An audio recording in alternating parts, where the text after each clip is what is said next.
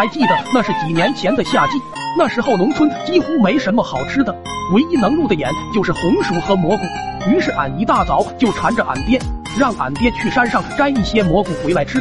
俺爹也是被俺缠得有些不耐烦，就随手就给俺扔了个背篓，让俺自己去摘一些。无奈俺也只能背上背篓，自己去摘一些了。走到半路，就看到在路边唉声叹气的钢蛋。于是俺急忙上前询问钢蛋出了什么事了。于是钢蛋一股脑的给俺大吐了一番苦水。了解完之后，原来是这犊子非要吃他家的老母猪，然后被他爹打了两逼兜，并且不让钢蛋再打自家老母猪的主意。于是俺也顺便把俺要去上山采蘑菇的事情一说，这犊子立马决定跟着俺一起上山摘一些回来吃。于是俺俩一同上了山，看着满地红伞伞的蘑菇。整个人都开心坏了，于是立马就摘了起来，摘了满满一筐，就开开心心往回走，终于能好好的美餐一顿了。刚回到家，就把蘑菇给了俺爹，俺爹看着筐中的蘑菇，疑惑的问俺俩：“你确确确定这能吃？”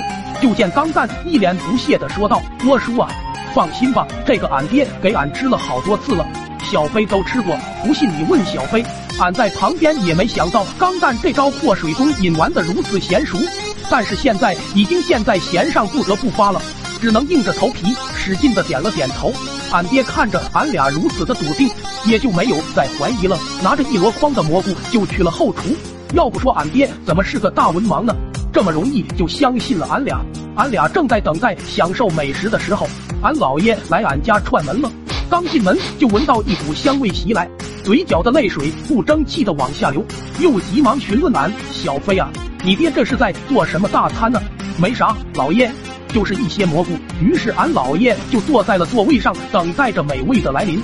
不一会就见俺爹端着一大锅的蘑菇出来了。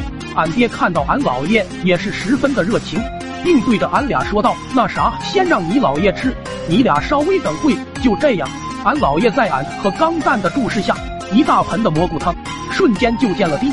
没想到刚吃完，俺老爷这边就来了反应。一边伸手摸着前面的空气，一边大喊着：“好多钱啊！”这一下就给俺们三整懵逼了。尤其是钢蛋，看到这一情况，立马就表示家里还有些事需要处理。话还没说完整，个人就没影了。而俺老爷还在对着空气使劲的摸索着，一直这样摸索到了院中水桶中。俺爹眼看事情朝着不可操作的方向前进着。无奈只能给俺老爷放倒，准备送去医院。俺老爷的叫声瞬间吸引七舅老爷注意。那啥，小郭子，刚才什么东西叫呢？没有东西在叫啊！只见俺老爷慢慢伸出了头，好多钱呢！俺爹一个眼疾手快，又给补了一棍。七舅老爷看到这一幕，整个人都傻了。刚准备大叫救命的时候，俺七舅老爷也一下被放倒了。村长路过俺家的时候，看到这一幕。瞬间，整个人都慌了，直接撒丫子就跑了。一边跑还一边喊：“俺爹！”看到这里，急忙追了出去，奈何手中还握着凶器。